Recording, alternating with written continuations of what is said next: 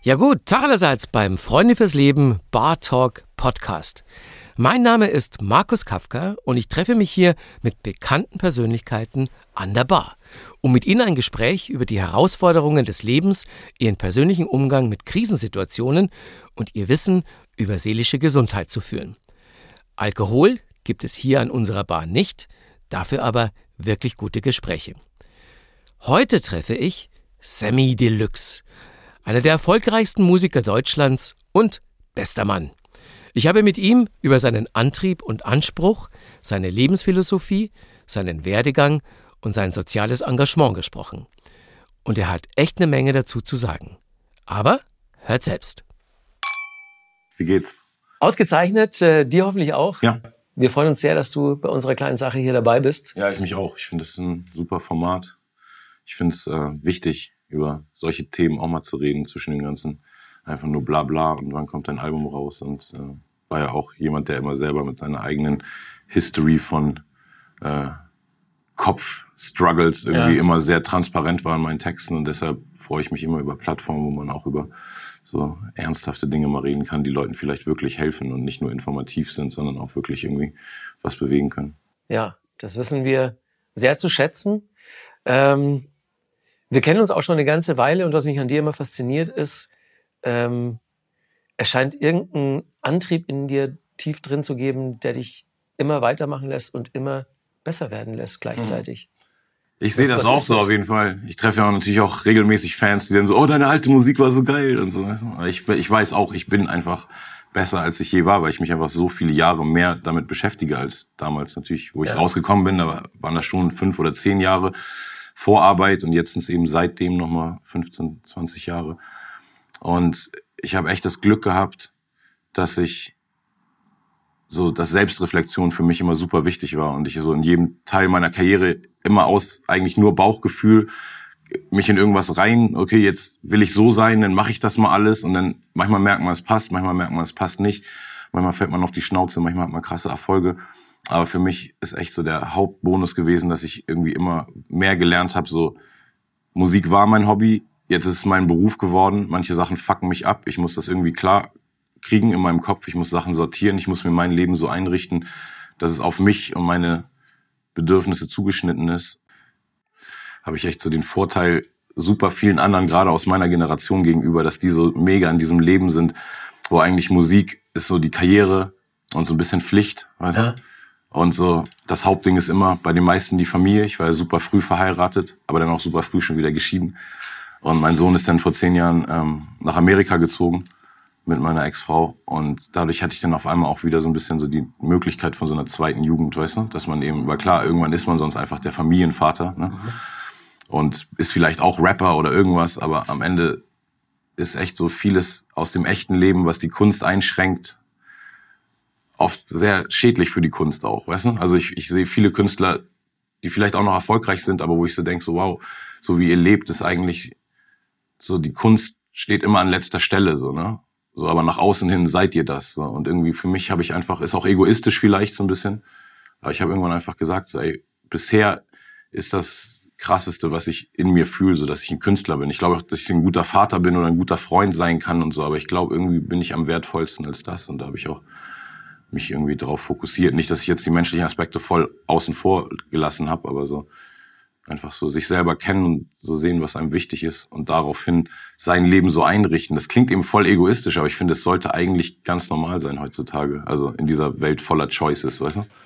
Ziehst du da die Motivation draus, dass du sagst, ähm, ich äh, will immer neugierig bleiben und ich will auch immer mich selbst hinterfragen und dann einen Schritt nach dem anderen immer besser werden einfach? Genau, also vor allem, wenn man merkt, so dass man aus dieser Neugier ja auch immer wieder in so neue Bereiche kommt. Ja und dann auch da Erfolgserlebnisse für sich verbuchen kann. So, das ist einfach mein Glück, dass ich irgendwie anscheinend so eine von der Persönlichkeit und meiner Talentpalette irgendwie genug habe, dass dann überall, wenn ich dann mal was, ich, ich habe für Arte mal ein paar Sachen moderiert oder so, ne? Ja. Und dann war ich dann in Straßburg und habe da irgendwie so ein, so ein Format moderiert, und so richtig mit Teleprompter, was ich noch nie gemacht habe, aber fiel mir voll leicht. Und dann nach ein, zwei äh, Stunden aufnehmen war der Typ so in der Zentrale, die sind ja eigentlich Franzosen, ne? Mhm. Dann sind so, hey Sammy, äh, du machst das so gut, äh, wenn du mal äh, einen festen Nachrichtensprecherjob haben willst, so, dann kannst du immer herkommen. Und ich so, wow, ist doch cool, dass ihr das kann. Ihr könnt euch auf keinen Fall leisten, mich als Nachrichtensprecher zu haben. Nee, vermutlich nicht. Aber äh, das ist doch geil, weißt du? Wenn man ja. weiß, dass man viel mehr Optionen hat, als man eigentlich überhaupt Zeit hat, sie zu nutzen, so irgendwie. Und das ist bei mir echt ich habe ja immer auch schon Graffiti gemalt, aber vor zwei Jahren habe ich mir dann gesagt, so, ey, ich muss einfach wieder viel mehr malen. Ich habe mein Studio ist ja eh von außen angemalt, also ich habe eine eigene Wand sozusagen, mhm. habe genug Geld, um mir Sprühdosen zu kaufen, habe dann aber noch gemerkt, ich krieg sie natürlich gesponsert, wenn ich will. Und dann habe ich einfach super viel wieder angefangen. Jetzt bin ich mega aktiv auch in der Szene, weißt du, und das ist irgendwie einfach alles, was ich so mache. Wenn ich, wenn es aus Leidenschaft kommt, dann funktioniert es eben auch immer für mich. Und das ist dann irgendwie einfach schön. Und ich mag auch vor allem diese unterschiedlichen Sachen, die sich dann gegenseitig befruchten. Einfach, einfach teilweise Rapper sein, aber auch einfach viel Produzent sein. Ich habe ja auch viele soziale Projekte so im eigenen Verein. Also auch viel Mentor sein. Das ist auch was, was mir voll viel bedeutet. So habe sehr viele junge Künstler, denen ich entweder, weil wir Business-Verbindungen haben oder einfach nur, weil ich die geil finde, ohne irgendwelche monetären Interessen einfach sagst, so, Digga, wenn du irgendwas wissen willst über dieses Business, und Tipps brauchst für deine Karriere, so, dann, dann komm zu mir. Da bin ich, glaube ich, auch einer der wenigen, die so das so richtig als Mission haben. Ich glaube, viele Leute, die Erfahrungswerte haben, geben sie auch gerne weiter. Aber bei mir ist so richtig so ein Teil von dem, was ich inhaltlich so wichtig finde, weil ich auch so nur so gelernt habe. Also ich habe nicht durch das Schulsystem in Deutschland bin ich nicht der Typ geworden, der ich bin und nicht durch Sozialpädagogen und auch nicht durch die Psychologen, die ich vielleicht selber teilweise auf, aufgesucht habe, sondern durch diese ganzen Leute im Hip-Hop-Ding, die für mich Mentoren waren und die ja. mir irgendwie immer ein paar Schritte voraus waren und an denen ich mich orientieren konnte. Und das finde ich eben wichtig. So dieses Each One Teach One ist einfach so dieses in der Hip Hop und Reggae Kultur ist irgendwie viel so dieses Each One Teach One. Jeder gibt einfach das Wissen, was er selber erhalten hat, weiter und nicht nur immer, weil es irgendein Motiv gibt, sondern einfach, weil es sich so gehört. Wenn wir mal so an den Anfang denken, hat Hast du die Musik gefunden oder hat die Musik dich gefunden? Oder beides? Mm. Also ich habe immer schon so Musik Ding gehabt, so da, aber ich, erst durch Hip-Hop war es wirklich so, ah, das kann ich auch machen. So. Ich habe vorher immer als Konsument quasi und als jemand, der es fühlt, so voll der Musiker, aber habe dann, also ich hätte auch Klavier lernen können, weil wir ein Klavier zu Hause hatten. Meine Schwester, meine Mutter haben Klavier gespielt. Ich war einfach zu faul, weil dann auch die Herangehensweise von der Lehrerin einfach war, okay, jetzt spiel mal eine Woche lang Tonleiter und dann komme ich zurück. Und ich glaube, mich hätte man anders an dieses Thema ranführen müssen. Ähm, und dann habe ich Schlagzeugunterricht gehabt, aber hatte dann nie einen Proberaum, bin dann auch nicht richtig besser geworden da drin. Und in dem Hip-Hop-Ding wurde dann alles richtig, da kam der Aktivismus, weil irgendwie Hip-Hop auch so ausgestrahlt hat, man kann alles selber machen zu Hause. So, und diese ersten Hip-Hop-Filme, die es dann gab damals, äh, Beat Street und Wild Style, da hat man jeweils so gesehen, mhm. irgendjemand hat zu Hause sein kleines Plattensetup, weißt du, ja. nicht mal diese geilen Technics-Plattenspieler, sondern irgendwie zwei random Plattenspieler aus, äh, weißt du, einen von Papas Familie, einen von Mamas Familie, ja. irgendeinen schäbigen Mixer, schäbige Boxen und dann aber so eine Plattensammlung und dann waren die am Mixen und das war für mich immer dann so mein Ding, was mich auch als Jugendlicher super viel vor Trouble bewahrt hat. Also ich hatte genauso eine Clique von Jungs, und hatte super schnell eben als 13-, 14-Jähriger haben die alle schon angefangen, Drogen zu nehmen und so richtig, äh, ja, auch viel Trouble zu machen, einfach so. Und Prügeleien und hin und her. Und ich hatte dann genau zu dem Zeitpunkt einfach diesen Hip-Hop-Virus äh, schon kassiert und war ein kleiner Nerd dann auf einmal, so, obwohl ich auch so ein Troublemaker in der Schule vorher war. Aber dann auf einmal zu dem Zeitpunkt, wo ich dann so viel inhaltlich hatte. Dann war ich eben irgendwie Graffiti interessiert, habe nicht viel gemalt, aber bin rumgefahren, habe überall in Hamburg die Graffitis fotografiert. Damals musste man ja noch die Filme entwickeln lassen. Ja. Dann habe ich die aus, weißt du, entwickeln lassen, mir so in so mir meine eigenen Graffiti-Magazine sozusagen gemacht, mir so die dann auf die Seiten geklebt und dann mit Rubbelbuchstaben hingeschrieben, wo das Graffiti ist. Also habe quasi echt so die Graffiti-Magazine nachgebaut mit meinen eigenen Bildern, habe dann Platten gesammelt und irgendwie meiner Mutter gesagt, sie soll mir eine Excel-Tabelle machen, wo ich dann eine Liste, dass ich Platten, also die Liste führen kann. Und irgendwie da wurde ich dann auf einmal so nerdig, so das, was vorher die Schule und nichts in mir ähm, auslösen konnte. Dieses, das ist doch geil, wenn man irgendwas strukturiert angeht. Das war für mich in der Schule komplett anstrengend und ich habe den Sinn einfach nicht verstanden. Und dann auf einmal, sobald meine eigene Leidenschaft da war, konnte ich super gut anwenden. Weißt du, dass ich wirklich so Sachen, die eigentlich echt nicht, also ich habe noch nie sonst in meinem Leben für irgendwas eine Excel-Tabelle geführt, habe ich auch relativ schnell aufgehört, ehrlich gesagt, glaube ich, bei 500 Platten habe ich dann aufgehört, eine Excel-Tabelle zu führen, aber So, das waren echt genau die Sachen, die zu der Zeit einfach dazu geführt haben, dass ich dann super fokussiert war auf irgendwas, was erstmal ein Hobby war, aber was dann so einnehmend war, dass es eigentlich eh schon klar war, dass irgendwie, also ja, damals gab es ja diesen Beruf nicht, aber irgendwie war es mir, glaube ich, trotzdem klar, dass ich das bin. So. Und, äh, es gibt äh, einen Track von dir, der, glaube ich, ganz gut auf den Punkt bringt, ähm, wie du an die ganze Sache rangehst, äh, nämlich in Musik, um durch den Tag zu kommen. Da heißt es ja, es ist egal, was du machst oder tust. Was wichtig ist, ist das, was du machst, wirklich gut machst. Das ist, ist das so dein Mantra?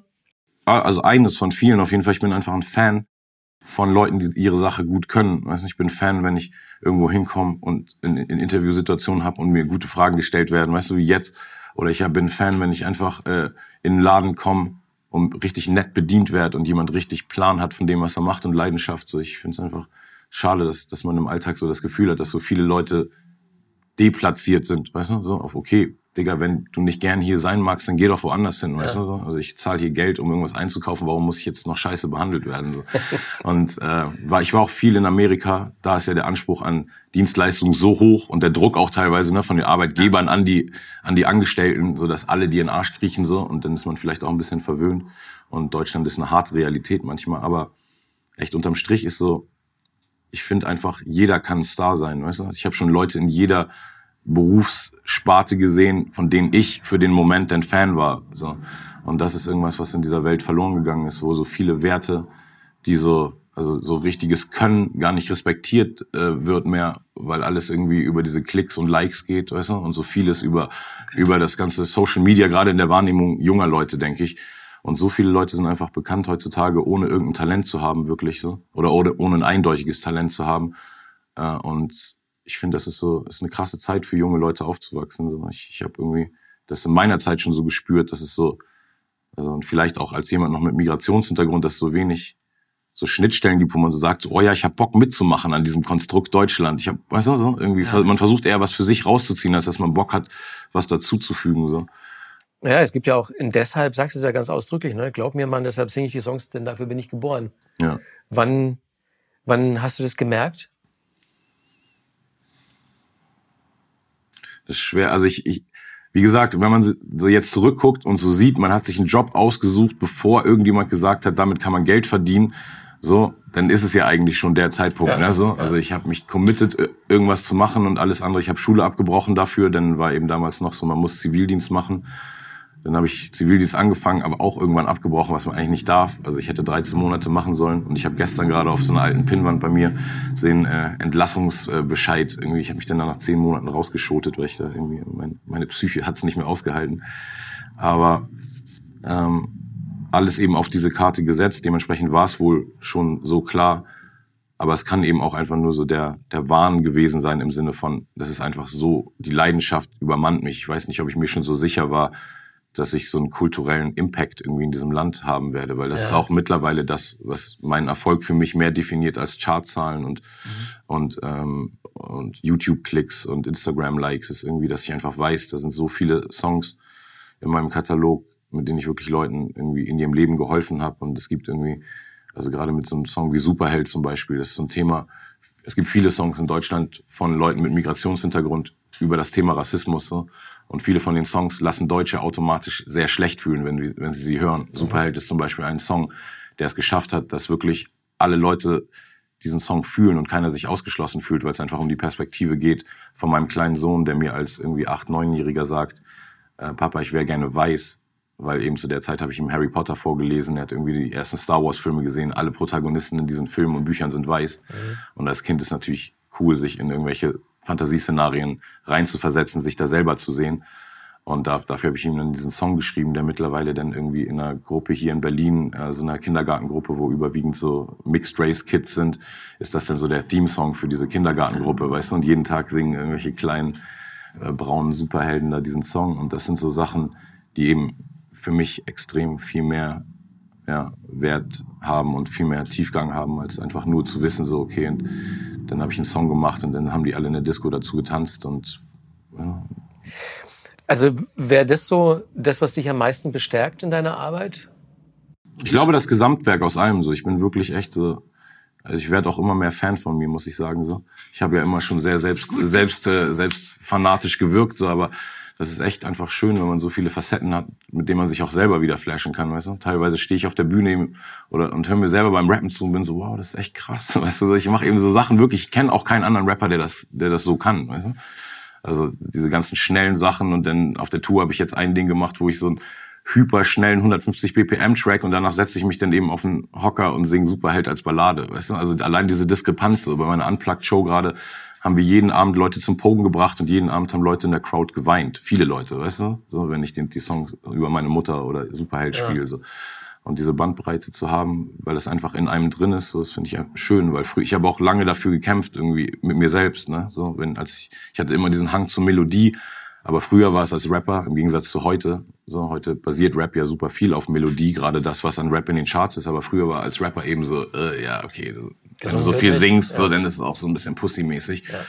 Und das musste ich mir auch selber arbeiten, dass ich dann auf der Bühne stehe, weißt du? Ich habe damit schon 2009 dann angefangen, als eigentlich wirklich, weißt du, gerade so die Agro-Ära schon, weißt du, am Höhepunkt war und alles war so hart und da war ich so, nee, ich muss Reggae-Songs auch machen, ja. ich muss auch Balladen singen und trotzdem habe ich in jeder Ära auch immer wieder diese krassen Rap-Dinger gemacht und geproved, dass ich eben einfach technisch einer der krassesten bin, aber irgendwie habe hab ich mir die Freiheit genommen, so diese ganzen Facetten in mir rauszufinden. Und das Gesamtwerk jetzt, finde ich eben, kann sich einfach sehen lassen. Und das ist auch für mich eben mega krass, wie viele Anknüpfungspunkte ich so habe, wenn du so siehst, dass ich eben mit wie vielen Musikern ich connected bin und wie viele Sachen ich produziere und für wie viele Künstler ich schreibe. Das eben von Pop bis Rock bis Reggae, Rap und so viele Sachen einfach. Ne? Dafür braucht man natürlich auch äh, ein gutes Maß an Selbstbewusstsein. Ähm, Hast du das oder musst du dir das an manchen Tagen auch so richtig hart erarbeiten für dich selbst? Also, was meinst du? Ich meine, Selbstbewusstsein ist ja nur das sich Bewusstsein, wie man sich selber gerade sieht. Also das heißt, das heißt ja, viele Leute denken ja, Selbstbewusstsein ist für Brust raus, aber das ist es für mich gar nicht. Also wenn okay. man wirklich selbstbewusst ist, dann ist man ja eigentlich reflektiert und und das versuche ich immer mehr zu sein. Also ich versuche zum Beispiel in so Momenten, wenn ich mich so derbe über irgendwas auf einmal aufreg, habe ich mittlerweile diese Stimme, dass ich mir selber einfach so diesen, was du, den Schritt wieder nach außen machen kann. So, weil jeder hat diese paar Situationen am Tag, wo man sich über irgendwas aufregt. Und dann muss man aber immer das Gesamtding auch sehen, weißt du? Und dann so, ey, guck mal, heute ist das Gutes passiert, heute ist das Gutes passiert. Ich habe gerade die Zusage bekommen. Eigentlich ist das alles cool, aber jetzt reg ich mich nur deshalb auf über diese eine Sache. Und ich glaube, wenn man lernst du sich selber da ein bisschen so zu fact-checken sozusagen, äh, dann, dann wird das leichter auf jeden Fall. Aber ich, ich also ich glaube irgendwie einfach, dass so, dass es eh keine so easy Lösung gibt, weißt du, die man jetzt hier in so einer, so einer Sendung oder in diesen ganzen Selbsthilfebüchern, ich glaube eben wirklich an dieses, die Reise ist das Ziel, so, es gibt nicht, auch gerade die ganzen Leute, die ich kenne, die sich super viel mit Selbsthilfe, Meditation, Yoga, all denen, das sind trotzdem nicht die Leute, denen es am wenigsten schlecht geht oder so, weißt du? Die sind, also weißt, es geht nur darum, so bei sich selbst zu sein. Und der Anspruch, glaube ich, ist auch so ein bisschen so ein Hollywood-Anspruch, so dass das Leben immer positiv sein muss die ja. ganze Zeit. So, das ist genauso wie dieser Hollywood-Anspruch an, so muss eine Familie sein. Da ist immer ein Mann, eine Frau und die Kinder, so ne? Und das kann ja heutzutage eigentlich ist ja alles möglich, sich selber so zu bauen, wie man will. Und ich glaube, man muss echt einfach nur immer jeden Tag wieder sich kalibrieren, sich äh, analysieren und gucken, so was will ich wirklich mit meinem Leben? Und sind diese Sachen, die ich denke, dass ich sie will, wirklich Sachen, die ich von mir tief drin will? Oder sind es eben irgendwelche Gesellschaftsnormen? Und da, damit kämpfe ich eben die ganze Zeit einfach zu gucken, weil ich weiß schon, ich bin sehr individuell, aber weiß natürlich auch trotzdem so, teilweise feiere ich's, teilweise denke ich auch, oh Mann, ist vielleicht auch echt leichter, wenn man mehr so wie die da draußen alle ist, so. Ja. Aber die denken das ja auch, jeder von uns ist ja irgendwie, weißt du, hat so seine Seiten, die so konform sind und seine non-konformen Seiten. Und es ist ja auch ein ganz schmaler Grad zwischen ähm, Selbstkritik und Selbstzweifel. Hm. Was machst du denn, wenn die Selbstzweifel zu laut werden? Hast du da eine Strategie?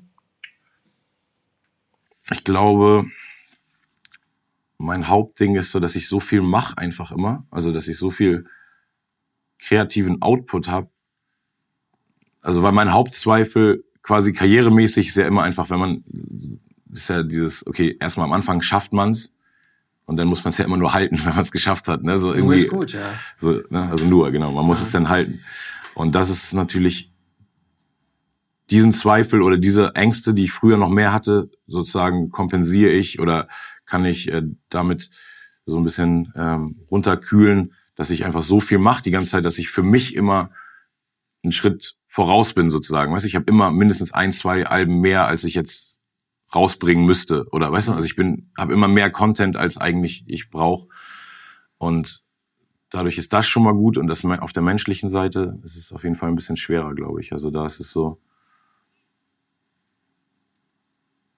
ja, das ist, man muss einfach dann echt so viel mit sich selbst ins Gericht gehen so. Und ich komme da auch nicht immer zu so einem guten eindeutigen Schluss, aber ich glaube an sich ja, einfach echt immer dieses, dieses jeden Tag alles totdenken ist eben meine, meine Methode. So. Also ich, ich denke wirklich viel, viel zu viel über Sachen nach, auf jeden Fall. Und kann aber auch in gegebenen Zeiten gut verdrängen. Ich finde, das ist auch wichtig. Also ich kann auch wirklich mich super gut ablenken. So, und, und dann vielleicht geht das Denken, also ich merke es dann an meiner Mu Musik so zum Beispiel, ich wach auf, irgendwas beschäftigt mich krass, was eigentlich eher aus meinem Privatleben kommt, irgendein Beziehungsding oder so. Und dann kann ich mich zwar super gut ablenken, aber der Song, der dann entsteht, wird wahrscheinlich trotzdem irgendwie thematisch, weißt du, irgendwas von dem beinhalten ja. so und dann so ein bisschen therapeutisch mich da so von außen auf das Thema raufgucken lassen oder so. Also ich glaube, das ist so meine Art, dass ich irgendwie meine Musik wirklich super viel als Therapie nehme, weil ich mir irgendwann auch gesagt habe, so ich zensiere mich nicht selbst im kreativen Prozess, sondern ich versuche danach dann zu filtern. Weißt du? Weil eine Zeit lang, ich bin auch so ein bisschen sozialisiert worden mit Leuten, die immer gerne Ideen schlecht reden und so im Entstehungsprozess schon und so, ja, aber so einen Song gibt's ja schon, aber den Song könnten die und die Leute scheiße finden. Und eine Zeit lang habe ich das eben selber für mich gelten lassen. Und dann habe ich irgendwann gemerkt, so, nee, aber ich kann ja selber entscheiden, was ich rausbringe. Weißt du, solange es alles hier auf meinem Computer, egal was ich aufnehme oder was für ein Bild ich mal, ich muss ja nicht alles immer mit der Welt teilen. Und das ist eben für mich gut, dass ich wirklich so eigentlich jeden Moment immer rauslassen kann und mir dann aussuche, okay, ist mir der Moment jetzt wert, mit allen zu teilen? Ist es qualitativ gut genug?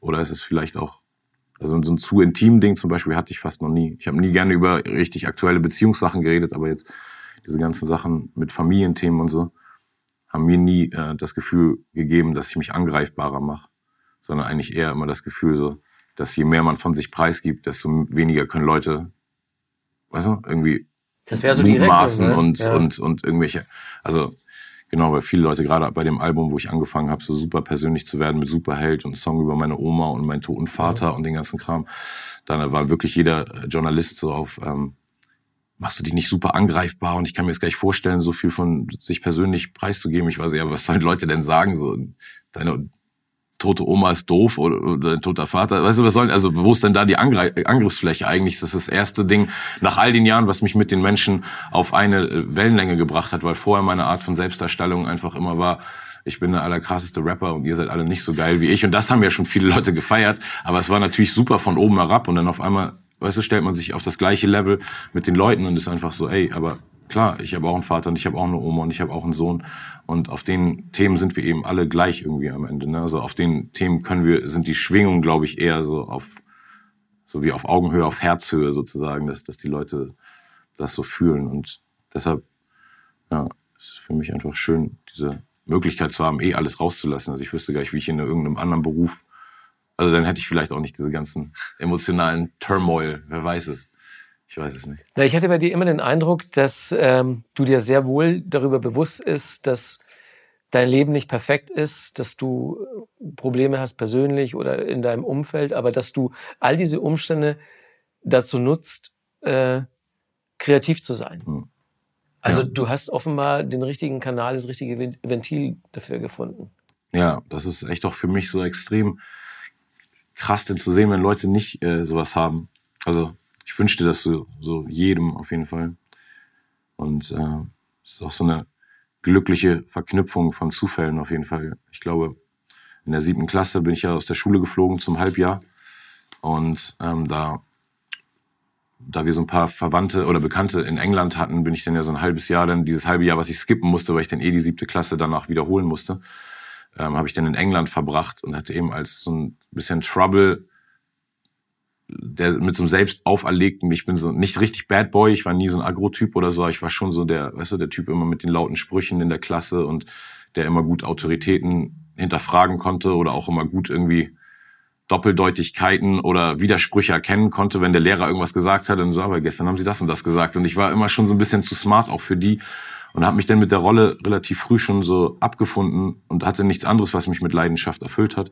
Und dann war ich eben so einfach nur mit so dämlichen Aktionen einfach echt das geschafft, Mitte der siebten aus der Schule zu fliegen. Und dann zum Glück irgendwie durch diese Verknüpfung von Umständen dann auf so einem Minidorf in, in England, Cornwall gelandet und in diesem halben Jahr super viel Zugang irgendwie zu mir selbst gefunden und zu, ich habe das erste Mal richtig bewusst gelesen, also so freiwillig gelesen.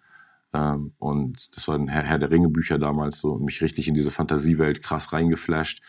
Habe irgendwie das erste Mal angefangen zu zeichnen, so ein bisschen Sachen, die ich vorher schon gesehen hatte, so Graffiti und Character, aber die ich nie gemacht hatte. Aber irgendwie hatte ich auf einmal die Zeit, habe so rumgezeichnet, habe dadurch, dass ich besser Englisch jeden Tag verstehen konnte, auf einmal die Rap-Musik, die ich schon seit ein, zwei Jahren gehört habe, hat ganz anders zu mir gesprochen auf einmal natürlich, so ich Public Enemy und du kennst ja die guten Zeiten, weißt du, da war so viel Message drin und so viel äh, so viel Energie irgendwie die Welt zu ändern so und das hat mich dann alles so krass geprägt und hätte ich das nicht gehabt, wüsste ich eben auch nicht, weißt du, also viele gerade diese eine Freundesklicke, mit der ich da eben damals gehangen habe, wo ich erzählt habe, mit 14, weißt du, die dann echt mit 13 angefangen haben zu kiffen, äh, dann mit 14 angefangen mit Pillen und Koks und was weiß ich, so. Einer von denen hat sich dann mit Mitte 20 auch umgebracht und der andere ist arbeitslos, Hartz IV und so. Das hätte eben alles das eben sein können, weißt ja. du? Und ich glaube so, das ist eben super schön, wenn man so zurückgucken kann und denken so, wow, da wurde eine Weiche einfach richtig gestellt, so dass man in so einem jungen Alter Zeit hatte, sich auf sich selbst zu fokussieren, weil gerade auch in den ganzen Schulworkshops, die ich gemacht habe. Und das ist eben echt krass zu sehen, so heute noch viel krasser, ne? In was für einem psychologischen Stress eigentlich diese Kids die ganze Zeit leben, ne? Und, äh, und eigentlich wäre es wirklich fast äh, Pflicht, Schul, also wenn man das Schulsystem mal reformieren würde, dann müsste man eigentlich auch direkt dafür Geld haben, dass Kinder einfach genau in dem Alter mal irgendwie wirklich weg können, weißt du? Und das nicht davon abhängig ist, ob sich die Eltern das leisten können, weil, mhm. weil diese, diese Horizonterweiterung, gerade in dem Alter, wo du das erste Mal so deinen Charakter definiert hast, weißt du, oder definiert wurdest, du bist der Täter, du bist das Opfer, du bist der Klassenclown, du bist der Loser, du bist, weißt du, jeder hat da sein Stigma schon so, genau in dieser siebte, achte Klasse Phase. Und das hat mir echt so richtig krass den Arsch gerettet, weil danach kam ich zurück und, und hatte einfach meine Leidenschaften und konnte die dann einfach ja, alle verfolgen und ausarbeiten. Und hatte aber auch immer eine Sache, die auch nicht, die man auch braucht, ne? Also diese Selbstreflexion einmal und auch Sprache, ne? Also ich hatte immer dieses Ding, dass ich mich gut ausdrücken konnte, ja, meine Gedanken, Fall, ja. ja. meine Gedanken gut auf den Punkt bringen konnte. Und das hat mir natürlich nicht nur beim Schreiben von Texten geholfen, sondern auch in allen anderen Situationen, ne? in Business-Meetings und so. Ich kann einfach überall in jeder Situation. Sprache ist einfach so so was Magisches, ne? so, wenn man einfach weiß, dass man mit seiner Persönlichkeit und Sprache zusammen, du kannst in den Raum kommen und einfach die Situation so nutzen, wie du willst, weißt du? Wenn du willst, dass die Leute lachen, dann bringst du sie zum Lachen. Wenn du willst, dass sie krass tief irgendwas zuhören, so, dann kannst du das machen. Und ich glaube, diese Kombination aus allem hat auf jeden Fall jetzt so die Basis geschaffen für das, was ich jetzt so gerade habe. So. Damit hast du vielen Leuten was gegeben und äh, das zieht sich ja auch so durch dein gesamtes Schaffen, dass du versuchst, Dinge weiterzugeben, mhm. wo du selbst vielleicht mehr Glück hattest als andere oder dir das auch hart erarbeiten musstest. Und du hast äh, 2013 auch einen Verein gegründet, äh, Deluxe Kids. Ähm, was macht der Verein? Ähm, unsere, also ich glaube ja, jeder hat immer seinen Ansatz, der, der Welt zu helfen. Und mein Ansatz, der für mich einfach funktioniert hat, ist so, ich war jung und planlos und leidenschaftslos, habe Hip-Hop entdeckt und jetzt bin ich Superstar. So dementsprechend ist so, ist das, glaube ich, äh, immer mein Ansatz gewesen. Also wir vermitteln die Hip-Hop-Disziplin in erster Linie mhm. so und haben da schaffende Gemeinde, wo einfach junge Leute sich kennenlernen können. Haben das angefangen in Schulen damals zu machen und ähm, haben jetzt aber auch einen Ort in Hamburg, wo regelmäßig einfach eigene Workshops stattfinden und ich bin sogar gerade dran, äh, das zu realisieren, dass wir vielleicht ein richtig eigenes Jugendhaus in den nächsten Jahren in Hamburg kriegen. Und also äh, aber eigentlich geht's wirklich darum, junge Leute irgendwie die Zugang, den Zugang zu geben zu diesen Hip-Hop-Werten. Und ich habe eben so viele Freunde von mir, die sind Breakdancer, die sind Graffiti-Maler, die sind Rapper, die sind DJs, Produzenten.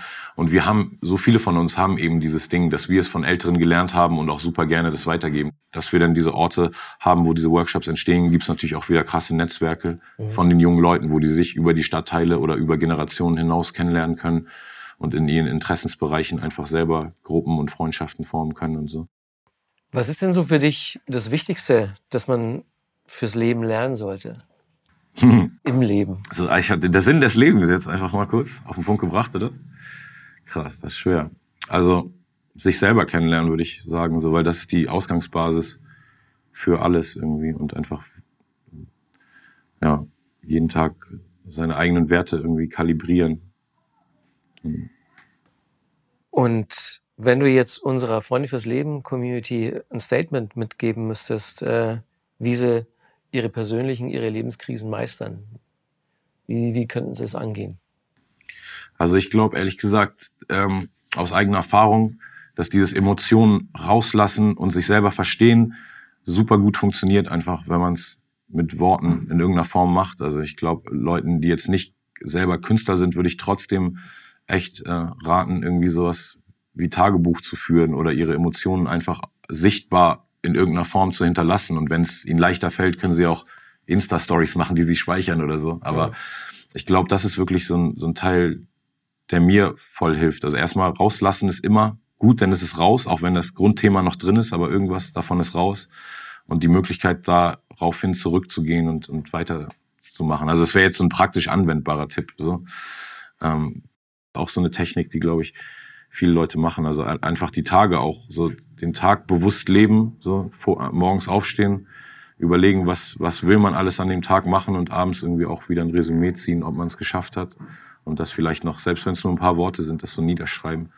Ich glaube, das hilft auf jeden Fall. Und ansonsten ist äh, für mich ist super interessant. Also ich bin jetzt nicht so ein überkrasser Bücherwurm. Ich lese ab und zu super gerne ein Buch so und das, ich glaube, Bildung ist gerade bei diesen ganzen Selbsthilfe, Selbstfindung oder bei jedem Thema einfach immer ist Bildung das Wichtigste. Also das heißt, wenn du jetzt nicht krass viele Leute im Umfeld hast, mit denen du dich darüber austauschen kannst, versuch Bücher zu lesen. Wenn du nicht so ein Büchertyp bist, der durchgehend sich darauf konzentrieren kann. Heute gibt's mega viele Podcasts über diese ganzen Themen so oder eben Serien auch, ähm, also audiovisuell oder auch nur, wenn man beim Autofahren ist als Podcast. Also such mir genau die Plattform, wo auch so Gespräche richtig entstehen, nicht jetzt irgendwelche komischen Talkshow-Interviews, sondern es gibt heutzutage mega viele Plattformen, wo man einfach interessante, gebildete oder einfach durchs, Men durchs, durchs Leben belehrte Menschen ähm, reden hören kann. So. Und das hilft mir super viel, einfach anderen Leuten zuzuhören und dann wieder zu denken, ah krass, er hat das so, ge so gehandhabt, diese Situation in seinem Leben, wie habe ich das damals gemacht oder wie würde ich es machen oder wie, ne?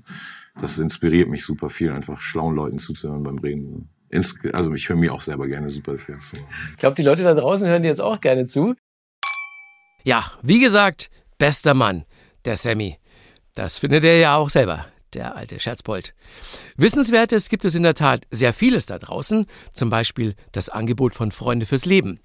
Wie ihr vielleicht schon wisst, informiert der Verein online und offline über die sensiblen Themen Depression und Suizid, also Selbstmord. Startet am besten unter frnd.de. Hier findet ihr Infos wie zum Beispiel wie erkenne ich eine Depression oder wie und wo finde ich Hilfe. Außerdem könnt ihr über die Website kostenloses Infomaterial bestellen, wie zum Beispiel den Pocket Guide Lebensmüde, in dem wir kurz, knapp und in einfacher Sprache die wichtigsten Informationen zu Warnsignalen, Hilfsmöglichkeiten und Falschannahmen über Suizid erklären. Auf frnd.de findet ihr auch die Links zu unseren Profilen auf Instagram und Facebook und zu unserem YouTube-Kanal frnd.tv. Da gibt es auch die Bar Talk-Serie, wo ihr das Video vom heutigen Gast in ganzer Länge sehen könnt. Und von vielen anderen interessanten Leuten, die ich an der Bar getroffen habe. So, jetzt geht's weiter mit unserem Podcast, denn auch mit Sammy spreche ich natürlich noch über das Thema Depression und Suizid. Vielleicht zum Einstieg die Frage, was, was hat dich letzten Endes dazu bewogen, uns hier heute zu besuchen?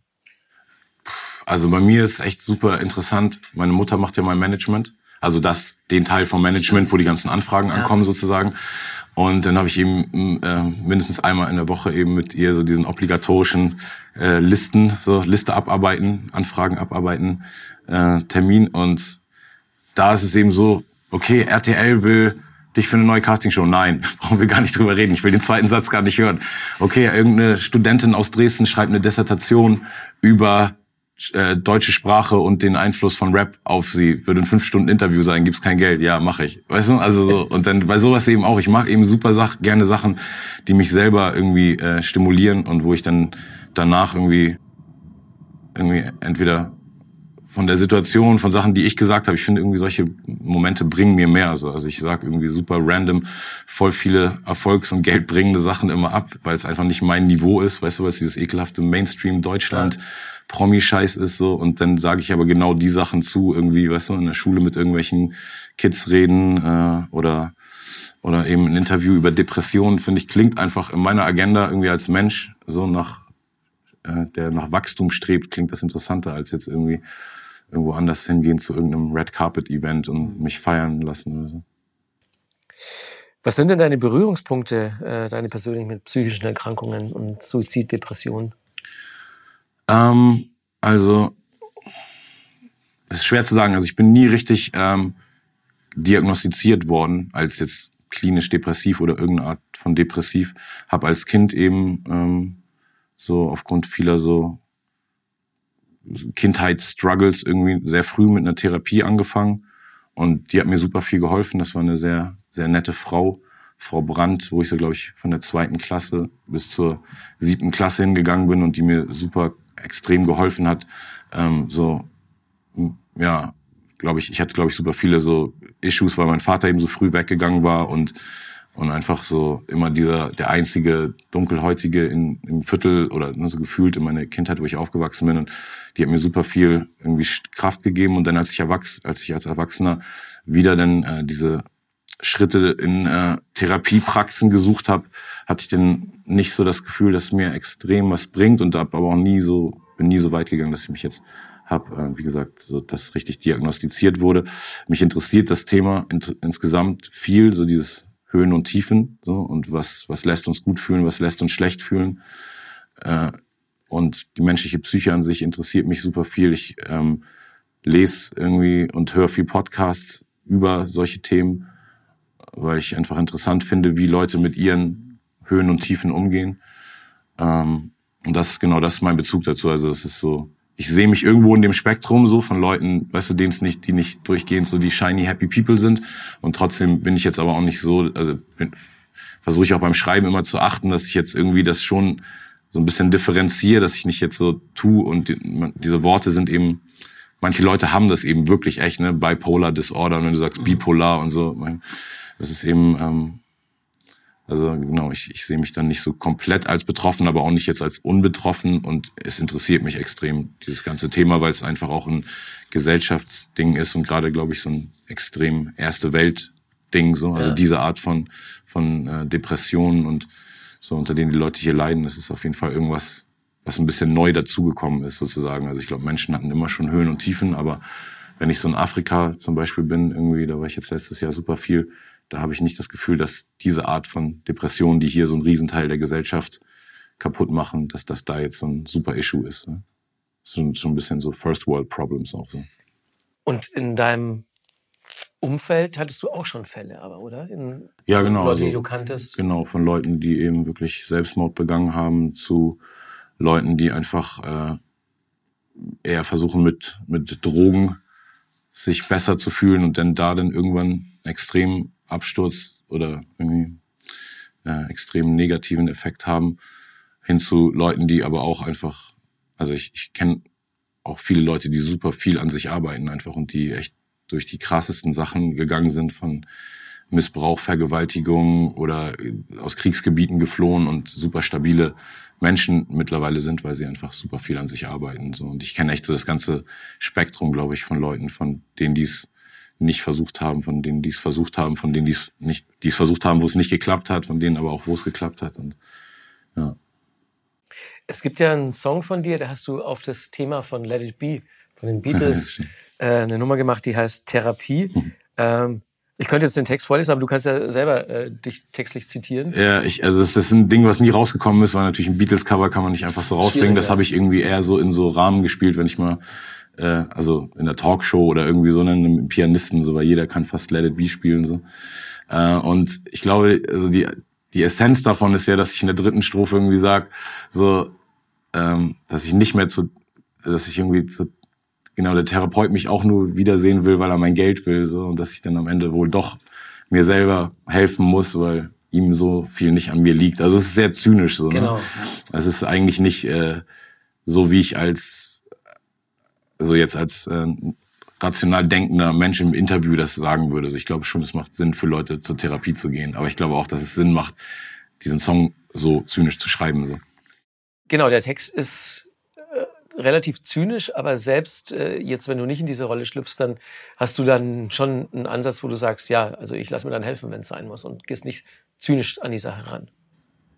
Also ich würde zumindest jetzt im Interview so sagen, so es ist wichtig, wenn man Probleme hat, sich helfen zu lassen. So ich bin trotzdem als Texter oft zynisch und so wie sich der Text aufbaut, macht es glaube ich extrem Sinn, dass ich das dann zu der an dem Zeitpunkt sag, ähm, weil es dann ja auch trotzdem die Essenz ist. Man muss auch an sich selber arbeiten. So man kann auch super viel mit sich selbst ausmachen und ich glaube auch, man kann sich auch sehr viel selbst therapieren und man kann einfach, weil am Ende ist eben alles ähm, ist Therapie ja oft einfach ein Spiegel ins Gesicht gehalten oder vors Gesicht gehalten zu bekommen. Jemand, der zusätzlich noch die Tools hat, dir nicht nur irgendwie deine Reaktion, die du vielleicht gerade auf irgendein Thema hast, zu erklären, sondern das vielleicht auch noch mit irgendeinem wissenschaftlichen Begriff zu belegen und eine äh, Lösungs, einen Lösungsansatz anzubieten. Und das ist, glaube ich, für viele Leute wichtig. Ich glaube, so für mich, weil ich eben so das Gleichgewicht, was ich schon mal meinte, mit diesem Blau, man muss sich sein Blau selber mischen. Ich will, glaube ich, gar nicht so. Ich glaube nicht, dass, also alle meine Taten überzeugen mich nicht so, dass ich derbe danach strebt, durchgehend glücklicher Mensch zu sein, sondern ich glaube, ich brauche auch irgendwie immer so diese Reibungsfläche, um irgendwie das für mich spannend zu halten. So. Hilft dir manchmal nichtsdestotrotz, wenn jemand von außen drauf guckt und äh, dir so ein bisschen was an die Hand gibt? Ja, es hilft total. So, und ich nutze es eigentlich auch äh, zu wenig. Also ich mache super viele Sachen mit mir selber aus, weil ich auch so in meinem Umfeld sehr früh derjenige geworden bin, so der, der der Provider ist, der der, weißt du, der der Connector ist, der der, weißt du, so, ja. also ich nenne es ganz bescheiden Baus. So, ich bin eben so quasi in der Hierarchie bei mir so da oben und irgendwie fühle ich mich auch schlecht, andere Leute mit meinen Sachen so zu, weißt du, zu belasten. So, also ich habe irgendwie immer das Gefühl so, so, dass es, dass ich also ich vielleicht auch ein bisschen überheblich, habe auch oft das Gefühl, dass ich mir, dass ich mir alles selber erklären kann und dann aber wenn ich oft nur, also oder selten mal dann äh, von Leuten Rat suche, wie zum Beispiel auch meiner Mutter oder so, dann merke ich immer, oh Mann, wie gut das ist, so, wenn ja. jemand einfach das irgendwie, auch wenn man schon weiß, so, ist egal, wie schlau du bist. Ich glaube gerade Leute, die viel nachdenken und sich selber als schlau empfinden, äh, haben noch mehr Probleme, sich selber also helfen zu lassen, weil man immer denkt, so, ja, okay, ich, eigentlich weiß ich ja die Lösung schon. So. Und das ist äh, trotzdem super wichtig. Wie viel ähm, von dem, was du jetzt gerade im Interview erzählst, fließt denn eins zu eins in deine Musik dann ein?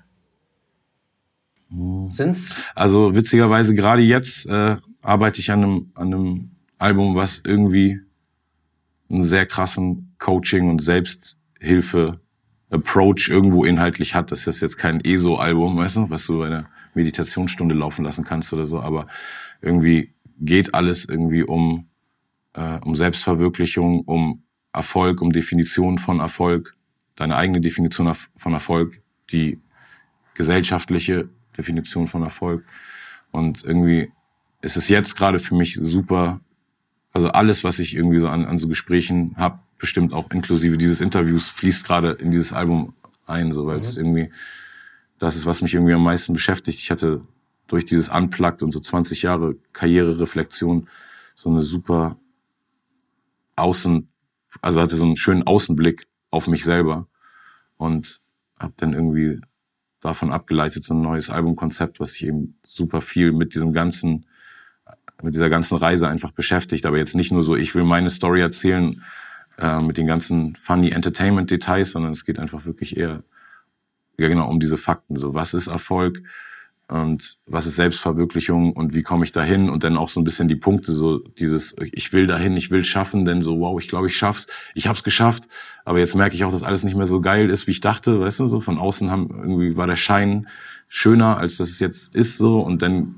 auch wieder ein bisschen diesen Weg runter. Und ich habe ja auch wirklich eine Karriere mit ziemlich vielen Ups und Downs, so, also sowohl irgendwie emotional als auch kommerziell. Und deshalb ähm, habe ich so extrem Freude dran gefunden, diesen Anspruch zu entwickeln, dass, dass mein Projekt eigentlich so ein Ding ist, was dann mit den ganzen Zusatztools, die man dann hat, ich will auch noch sehr viel, also eigentlich auch so ein bisschen, wie was du hier machst, sehr viel ähm, Interviews mit Leuten machen, äh, anderen Künstlern und so über diese Themen und will eigentlich danach so ein, so ein Werk haben, wo man wo kein junger Künstler mir je mehr sagen kann, so ich weiß nicht, wie das Business funktioniert oder ich weiß nicht, wie, wie das, weißt du, so, ich will einfach so ein Archiv schaffen von Wissen über dieses ganze Thema, ähm, das, das dann einfach da ist so, und was hoffentlich vielen Leuten helfen wird, so mit ihrer Selbstfindung und ihrer Erfolgsfindung und ihrer Definition von diesen Sachen. Jetzt mal angenommen, und äh, wir hoffen alle, dass es nicht passiert, aber wenn du jetzt nochmal in deinem Leben in so eine Phase kommst, wo du total an dir selbst zweifelst und wo du das Gefühl hast, in so einem Loch zu sein, ähm, würdest du dann oder wird es dir schwer fallen, dann Hilfe in Anspruch zu nehmen? Nee, also ich bin ja die ganze Zeit an mir am, selber am Zweifeln, das ist eben das Ding so. Also das ist, glaube ich, auch ganz normal. Ich finde so, bei so vielen von diesen Themen heutzutage wird immer so eine simple Endlösung verlangt, weißt du? So, wenn man über Rassismus redet, dann ist so die Endlösung so, ja, und wann gibt's denn endlich keinen Rassismus mehr, weißt du? Und dann, okay, und selbst wenn wir irgendwann Hautfarben übersehen können, dann haben wir trotzdem alle noch andere Körperformen oder andere Klamotten an und weißt du? Also ich habe irgendwie, ich, ich sehe diese Komplexität des Menschen einfach, glaube ich, viel zu reell immer, um am Ende dann so eine easy Antwort zu geben. So, ich glaube, das Zweifeln ist einfach ein Teil des Dings so und ich habe einfach für mich Wege gefunden, wie ich auch aus dem Zweifeln irgendwas Cooles mache. Dann mache ich eben einen Song, der sich darum äh, dreht oder mache irgendein Stück Musik, was genau diese Emotionen ähm, verursacht, dass du irgendwie gerade nicht sicher bist, ob du dich geil findest oder scheiße findest. Und das, das kann ich ja alles ausdrücken. Und ich, ich finde es eben wichtig. Und ich ähm, kläre, wie gesagt, so, zu, sehr viele Sachen mit mir selbst. Das ist so, auch so ein bisschen selbstgewähltes Schicksal, weil ich hätte genug Leute, die jederzeit ein Ohr für mich hätten oder ein Wort für mich hätten. So. Und äh, und ich würde trotzdem anderen Leuten, weil nicht jeder hat diesen Filter so und nicht jeder sollte das als so produktiv oder gut empfinden, dass man mehr struggelt, als man muss vielleicht, weißt du? So, deshalb, wenn man Probleme hat und in so einer Zweifelphase ist, ist die beste Art zu wachsen immer einfach viel mit Leuten zu kommunizieren. Und bei mir ist nur so das Ding, dass ich einfach, wie gesagt, meine Kommunikationsform, was ich auch mit diesen Interviews meinte, weißt du, teilweise ziehe ich dann aus irgendwelchen Interviews mit Leuten, die ich gar nicht kenne, aber die irgendwie das, was ich mache, vielleicht schon zehn Jahre länger machen und auf einem größeren, globaleren Level, das bringt mir dann teilweise mehr was von denen zu hören, als von irgendeinem Homie, dem ich jetzt einfach mein Problem erkläre und dann sagt er so, ja, Digga, wird schon so. Weißt du? Also, okay. weil viele Leute meinen es ja gut, aber bei mir ist auch so, war immer schon gut gemeint, ist nicht gut gemacht, so, weißt du? Also deshalb, ja, ich, ich suche echt nach Sachen, die, die, die mich weiterbringen und, und ich habe mein Bauchgefühl ist, glaube ich, oft auch richtig. Also oftmals nutze ich eben Situationen mit Menschen nicht, um irgendwie tief über irgendwas Wichtiges zu reden, weil ich denke, das bringt mir jetzt nichts, sondern nutze das dann eher für Fun und Smalltalk so und dann diese deepen Momente kläre ich oft mit mir selber und mit irgendwelchen Quellen, die ich mir dann suche. Glaubst du denn, dass äh, man im Leben Regen- und Schattenseiten braucht, äh, um man um wieder auf Kurs zu kommen, um zu wissen, wo man hin will und um das Leben als Ganzes überhaupt zu begreifen? Ja, genau, weil also gibt's ja auch in deshalb, sagst du ja so, äh, ohne Regen keine Sonne, dann ohne Salat würde Pommes nicht schmecken. ähm, und ohne Freude wäre der Frust nicht so schlimm und so. Also braucht's diese, diese äh, beiden Pole? Ja, für mich total, auf jeden Fall. Und ich glaube auch für jeden. Und ich glaube aber auch, dass eben durch viele, viel oberflächliche Berichterstattung und viel oberflächliche Imagery, die heutzutage in die Welt rausgepumpt wird, eben auch einfach so einem vorgegaukelt wird, dass der Normalzustand sein sollte, dass, dass man irgendwie immer happy ist. Und das kann einfach gar nicht sein. So, weil, äh, also ich bin jetzt gerade von einer Tour gekommen, weißt du, vor der Tour ist genau meine Tante gestorben. Dann hatte ich die krasseste Tour meiner Karriere, weißt du, wo ich jetzt am meisten Menschen, am meisten Geld und genau zwei Tage nach der Tour war dann die Beerdigung so, weißt du. Das eine cancelt das andere. Also das ja. ist, ist einfach immer so. Alles ist irgendwie immer in der Balance. Und ähm, also ich habe das extrem immer erlebt, dass so in Zeiten, wo irgendwie kommerziell gerade alles richtig gut ist, dann ist immer irgendwas im Privaten, was auf jeden Fall schwerer wiegend ist als mhm. irgendwas, was man so ganz leicht ausblenden kann, weißt du?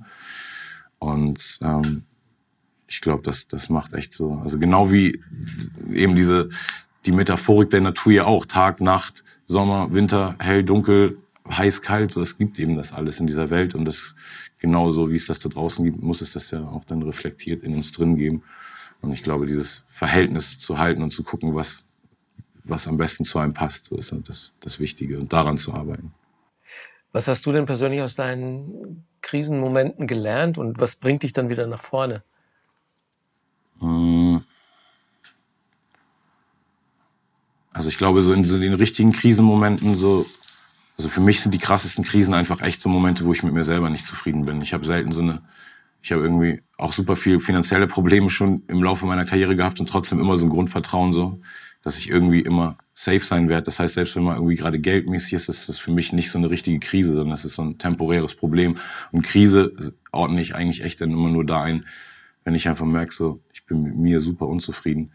Und dann muss man einfach echt nur das mit sich ins Gericht gehen und so gucken, weil haben wir auch vorhin schon drüber geredet, dieses oftmals bewertet man sich selber nach anderer Leute Werten, ne, so, oder nach Werten, die andere Leute auferlegt haben, so, und in, in vielen Sachen ist es einfach immer so ein Kampf zu sehen, so ist das jetzt gerecht oder ist es jetzt cool, nur an mich zu denken oder mehr an mich zu denken in diesem Moment.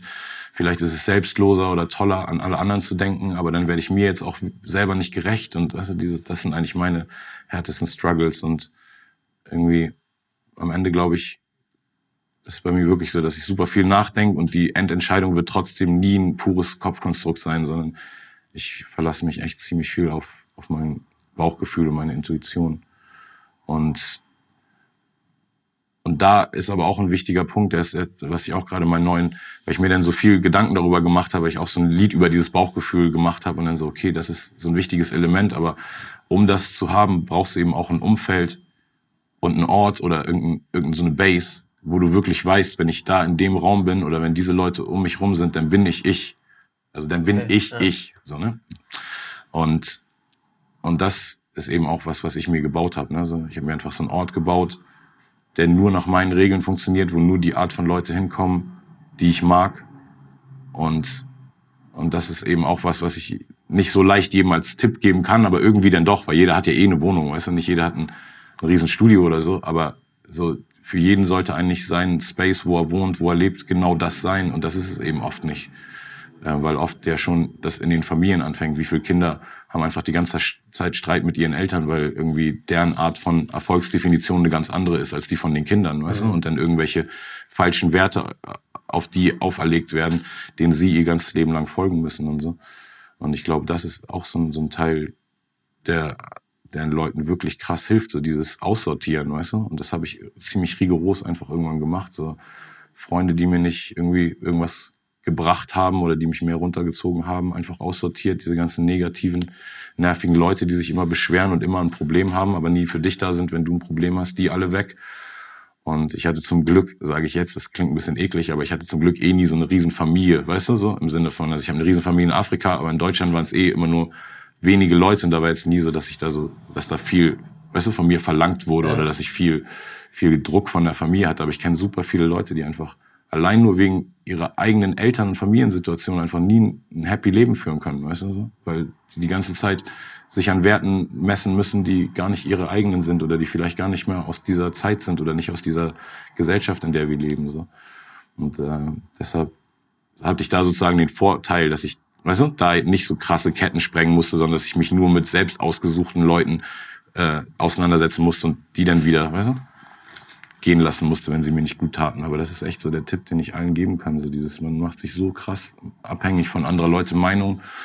Und ich weiß noch genau in der Schulzeit, wenn ich jetzt zurückerinnere, was ich echt so an Gedanken verschwendet habe für irgendwelche Leute, was die über mich denken, die alle einfach in meinem Leben jetzt gar, also schon nachdem ich diese Schule verlassen habe, direkt keine Rolle mehr gespielt haben. Am nächsten Tag, weißt du? Und trotzdem hat es mich so gewurmt, was die über mich denken, wie die mich beurteilen. So und und das ist einfach dann schön zu sehen, wenn man so merkt irgendwann so, wow, ich habe mich nicht davon beeinflussen lassen oder weißt du, langfristig habe ich mich irgendwie von den Sachen lösen können. Jetzt hast du natürlich Social Media, da hast du so diese Meinungen noch mal mal tausend. Ja, das ist auch hart. Also ich poste auch nicht viel und nicht nicht leidenschaftlich gerne oder so. Ich dann auch natürlich irgendwann mal auf die Kommentare ab und zu mal gucke und dann die 100 du bist ein Rap-Gott, du bist der krasseste, das ist einfach links rein, rechts raus und dann, und dann irgendwas einer, Kritisches. Ja. Also, das ist einfach bei uns allen so. Das ist echt so die, ja. äh, die, the story of our life. Ne? Also wir suchen einfach nach dem, nach dem Negativen und nach den Sachen, die uns irgendwie Grund geben, irgendwie bisschen aggro zu werden oder kämpfen zu wollen und so. Da muss und wenn man daraus Energie zieht? Ja, also ich, ich nicht mehr so viel auf jeden Fall. Ich merke mal, dass es mich eher dann das, also dass es mir besser geht an Tagen, wo ich gar nicht poste, wo ich gar nicht guck, so, ja. weißt du, wer es geliked hat, ob jemand es geliked hat, was die geschrieben haben. Eigentlich ist das kein re reeller Messwert für dein, für dein emotional Dasein, aber also sollte kein echter Messwert sein, aber ist es denn trotzdem zu oft leider. Ja. Letzte Frage. Bist du glücklich? Wenn ja, warum? Wenn nein, warum nicht? Ähm, ich bin auf jeden Fall glücklich, dass ich weiß, dass ich, wenn ich nicht glücklich bin, es trotzdem irgendwie eigentlich ändern könnte. So. Aber, aber wie gesagt, ich mag auch gerne ab und zu so ein bisschen strugglen und ich mag gerne hinterfragen und ich mag gerne nachdenken und äh, manchmal mag ich auch gerne ein bisschen so zynisch und schwarzseherisch sein und manchmal eben auch genau das Gegenteil. Also und ich glaube, ich bin einfach glücklich, dass ich so einen Punkt erreicht habe, wo ich ziemlich genau mich selber kenne und auch obwohl ich es nicht immer in der Praxis anwende, eigentlich die Möglichkeit hätte, weißt du, mich in jeder Situation so irgendwie das Ding umzudrehen so. Und das das ist gut, wenn man so das schon mal erreicht hat. So. Ich, also es reicht mir eigentlich so als Anspruch. So. Ich weiß auch gar nicht, ob, wie gesagt, ich, ich habe irgendwie so ein bisschen so eine Aversion und, und Angst vor Pathos. So. Deshalb ich so, ich wünsche es echt jedem, der so vor der Kamera einfach sagen kann, ja, ich bin glücklich und so, aber ich, ich weiß nicht, ich glaube, ich, ich bin einfach Mensch. So. Ich glaube, ja. das ist irgendwie realer. Ja, real sein ist auf jeden Fall ein guter Move. Keine Frage. Sehr real geht es auch bei Kopfsalat zu, dem anderen Podcast von Freunde fürs Leben, den ich euch ebenfalls sehr empfehlen kann. Die Radiomoderatorinnen Sonja Koppitz und Sarah Steinert sprechen da mit Prominenten und Expertinnen über Depressionen, Gefühle und den ganzen anderen Salat im Kopf. Hört mal rein. Kopfsalat gibt es überall, wo es Podcasts gibt oder auf der Homepage von Freunde fürs Leben fnd.de slash podcast. Vorher machen wir aber mit Sammy noch unser B- und geliebtes Assoziationsspiel und bekommen noch einen mega Freestyle-Rap obendrein dazu. Was kann es Schöneres geben? Ich sage dir jetzt einen Begriff und du reagierst spontan drauf. Ja, hoffentlich sind es keine Namen von Gangster-Rappern. so machen die es in den Radiosendern immer. Was genau, denken die, ja, da kriegen die die Skandalmeldung so. Ja. Bushido. nee, keine Angst. Die, die haben wir komplett rausgelassen. Stattdessen ganz harmlos. Der erste Begriff ist äh, Musik. Ähm, boah, Input, Output, Leben, Tod, Yin, Yang. Ich, also für mich ist Musik, glaube ich, echt all das. Himmel, Hölle. Äh, Musik ist das, was, glaube ich, für mich der rote Faden durch alles ist und alle Seiten auch abdeckt. Sehr gut. Ähm, Familie? Familie, für mich so nicht ganz so einfacher Begriff. Ich glaube, einfach Leute, die man liebt. Klar, auch Blutsverwandtschaften, aber ich habe schon, ja, ist für mich nicht so leicht definierbar, aber ich glaube wirklich am, am Ende so für mich sehr viel Leute, die man sich selber aussucht, sich seine eigene Familie macht. So einfach Menschen, die einen inspirieren, Menschen, die einem mehr Gutes wollen als Schlechtes, Menschen, wo das Geben- und Nehmen-Verhältnis auf Augenhöhe ist. Hamburg? Hamburg Homebase, wo immer irgendwie ein großer Teil meines Herzens schlagen wird. Ich bin nicht mehr so viel da, wie, wie ich mal war. Äh, ich finde, man muss auch immer so, ich finde, man, man darf Lokalpatriotismus haben, man muss auch immer gucken, wo man gerade mehr, weißt du, vielleicht kriegt oder so. Ich bin jetzt nicht so ein pauschaler Lokalpatriotist, sondern habe Hamburg immer viel gegeben und zu Zeiten auch genommen und ähm, und habe, glaube ich, ein gutes, guten, ein gutes Band für immer mit Hamburg. Aber ist jetzt auch nicht so, dass ich mich voll zu super viel Prozent über Hamburg definiere oder so. Oder? Ah. Okay. Selbstbewusstsein? Ah, haben wir vorhin schon drüber geredet. Also für mich Selbstbewusstsein auf jeden Fall nicht äh, dieses Brust raus, sich toll fühlen, sondern wirklich sich bewusst sein, wo man gerade ist, wer man gerade ist, wie man gerade ist, was man gerade ist und warum man auch vielleicht gerade ist, was man alles ist. Das ist für mich Selbstbewusstsein. Für mich ein wichtiger Teil meines Lebens und Jobs auf jeden Fall. Nächster Begriff ist äh, Krise. Ist äh, Ansichtssache. Ja, mein ein, eines Wort, ein Wort, was ich dazu sagen würde. Krisen kann man immer, man kann so viele Sachen sich zu Krisen machen und äh, und kann aus Krisen aber auch extrem wachsen, lernen und gehört auf jeden Fall zum Leben einfach dazu. Es gibt viele Krisen. Ähm, nächster Begriff ist Lebenstraum. Für mich auch so ein wachsendes Wort. Also ich glaube, irgendwie lebe ich meinen Lebenstraum und ich glaube trotzdem, dass ganz normal ist, dass jeden Tag neue Puzzlestücke dazukommen und oder andere vielleicht wieder weggehen. Und so. Ist auf jeden Fall irgendwie so ein liquides Konstrukt, finde ich. Erfüllung? Eigentlich ähnlich wie bei Lebenstraum ist irgendwie sowas. Was bei mir habe ich auch viele Lieder drüber geschrieben. Oftmals so dieses Wollen ist dann geiler als es haben am Ende so. Das heißt, die Erfüllung ist oft bei mir nicht so, wenn ich denke, okay, die Reise soll jetzt von A bis Z gehen, dann ist Z oft nicht die Erfüllung, sondern oft dann schon wieder, dann, dann muss schon wieder was ganz Neues, sind schon wieder ganz neue Pläne da oder so. Ich glaube, die Erfüllung ist bei mir auch immer einfach so dieses, sich Sachen vornehmen und es dann einfach machen und währenddessen hat man Momente der Erfüllung. Das Endresultat ist selten die Erfüllung. Jetzt sehe ich, ich habe hier noch zwei Begriffe auf der Uhr. Wir können aber eigentlich einen draus machen, indem man beide kombiniert. Und zwar Freunde fürs Leben und Freestyle. Hm. Ja, stimmt. Also ähm, ich habe ein paar Freunde tatsächlich, die glaube ich fürs Leben sind. Aber ich bin wirklich ein großer Verfechter von so einem ausgeglichenen Geben- und Nehmen-Verhältnis.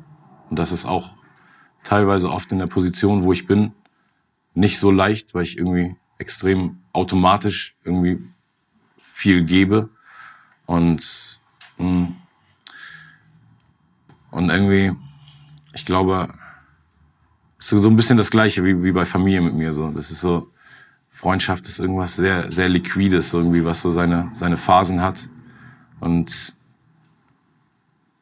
ich bin jetzt, also es gibt so viele Leute, die sich so krass darüber definieren, dass sie so sagen, so ihre Werte und Familie und Freunde so und und ich finde, das sind oft keine coolen Leute. Deshalb, ich tue mich ein bisschen schwer, irgendwie, wenn ich sage, so, so, so ein krasser Verfechter von Familie und Freunde sind das Wichtigste, fühle ich mich immer ein bisschen wie so ein Pathos-Typ, so. Weil irgendwie schon super viel in meinem Leben passiert ist, weil ich das einfach für mich gemacht habe. Und darum, dadurch haben aber auch Familie und Freunde oft sehr viel profitiert an Erfahrungswerten und an Erweiterung ihres Kosmoses. Deshalb. Ja. Und Freestyle ist für mich eh eigentlich mein ganzes Leben. Ist irgendwie am Ende obwohl ich super viel denke und glaube ich auch ein guter strategischer Denker bin, sind dann doch am Ende alle Entscheidungen mehr Bauchgefühl geprägt. Also und äh, und auch zum wirklich faktischen Thema Freestyle ist auch was, was ich ja immer schon gemacht habe als Rapper und auch jetzt viel mehr wieder mache. Letztes Jahr waren wir auf Freestyle Tour, dieses Jahr haben wir auch noch drei Dates, David P, Roger Reckless und ich mit einer Band Tribes of Jesus. Und das ist auch das Allerkrasseste, was man machen kann. Zwei Stunden Konzert geben und selber vorher nicht wissen, was passiert. Die Leute wissen nicht, was passiert. Wir wissen nur, welche Beats kommen und haben ein paar Refrains und alle Strophen sind komplett gefreestylt. Und das ist auch irgendwas, was mir jetzt gerade im letzten Jahr, weil ich ja das Unplugged gemacht habe, was ja. so das durchorganisierteste, durchgetaktetste Ding ever war, was ich gemacht habe. Und dann im gleichen Jahr eben, also eigentlich genau kurz nach der richtigen Aufzeichnung des Unplugs dann auf Freestyle-Tour gegangen und einfach echt jeden Abend auf die Bühne gegangen und wusste nicht so, okay, vielleicht wird's richtig grandios, vielleicht verkacke ich hart, weil manchmal, weißt du, fällt einem einfach auch nichts Schlaues ein. Oder zumindest kommt man dann in irgendwelche für sich selber schon, weißt du, Sachen, die man schon mal irgendwann gerappt hat, so, weißt du, was die Leute dann vielleicht nicht merken, aber was dann für mich nicht so eindeutig der perfekte Freestyle ist. Und es war richtig schön zu sehen, einfach, dass so, dass einfach immer aufgeht und dass man, eigentlich ist es auch eine mega Metapher fürs Leben, weil wenn du so echt dir überlegst, so, dass das Uncoolste, kein Mensch würde das eigentlich gerne machen, vor allem nicht jemand, weißt du, der wie ich so lange, 20 Jahre schon irgendwas äh, fundiert hat und aufgebaut, wo Leute sagen, oh, der immer, wenn er auf die Bühne geht, rappt er krass und so, weißt du? Und dann gehst du einfach auf die Bühne und weißt aber gar nicht, was du machst den ganzen Abend. So. Und ich finde es eigentlich eine schöne Metapher fürs Leben, so, weil am Ende habe ich dann bei den Momenten, wo ich verkackt habe, gemerkt, so daraus entstehen fast die besten Momente wieder. Weil wenn ich dann in den nächsten paar Zeilen mich wieder darauf beziehe, was ich gerade verkackt habe, so dann entstehen oft die humorvollsten Momente. Oder es gibt auch irgendwie so eine zeigt auch so ein bisschen irgendwas Echtes einfach so, wenn er mal kurz nichts einfällt und dann irgendwie mal zwei, drei Zeilen. Ich laber immer weiter, aber manchmal hat es echt keine Reime mehr oder so. Ich kann, kann aber nicht aufhören zu labern.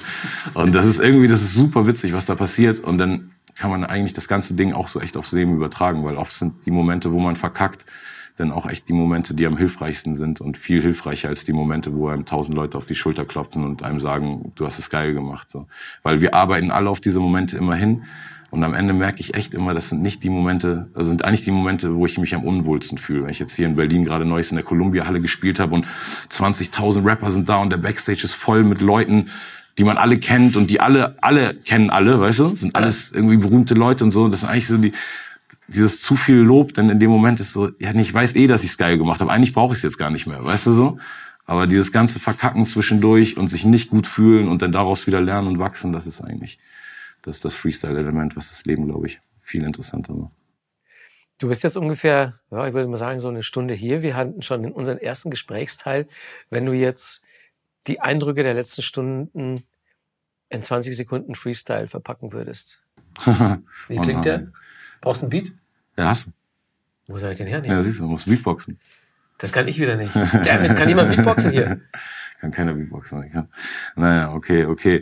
Also, obwohl ich hier kein Beat habe und da kein Takt war, habe ich 20 Minuten Input hier von Markus Kafka oder waren es vielleicht 60 Minuten, 70 Minuten, 80 Minuten. Mein Gehirn fängt an zu bluten. Wieder mal da. Trotzdem muss ich den Leuten mit meinem Wissen überfluten. Mr. Deluxe live und direkt hier in der Kitty Bar. Oh nee, Kitty Chang, Chitty Bang. Wieder mal da mit dem Berlin City Slang, obwohl ich aus Hamburg bin. Also, was ist los? Sammy Deluxe am Start.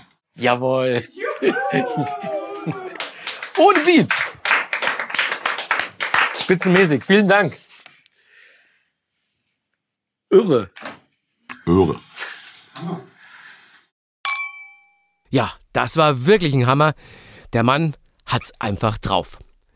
Und das war's dann auch schon wieder mit der siebten Folge unseres Freunde fürs Leben Bar Talk Podcasts. Dieses Mal mit Sammy Deluxe. Wir hoffen, ihr hattet auch dieses Mal wieder Freude beim Hören und nehmt was davon mit in euren Alltag.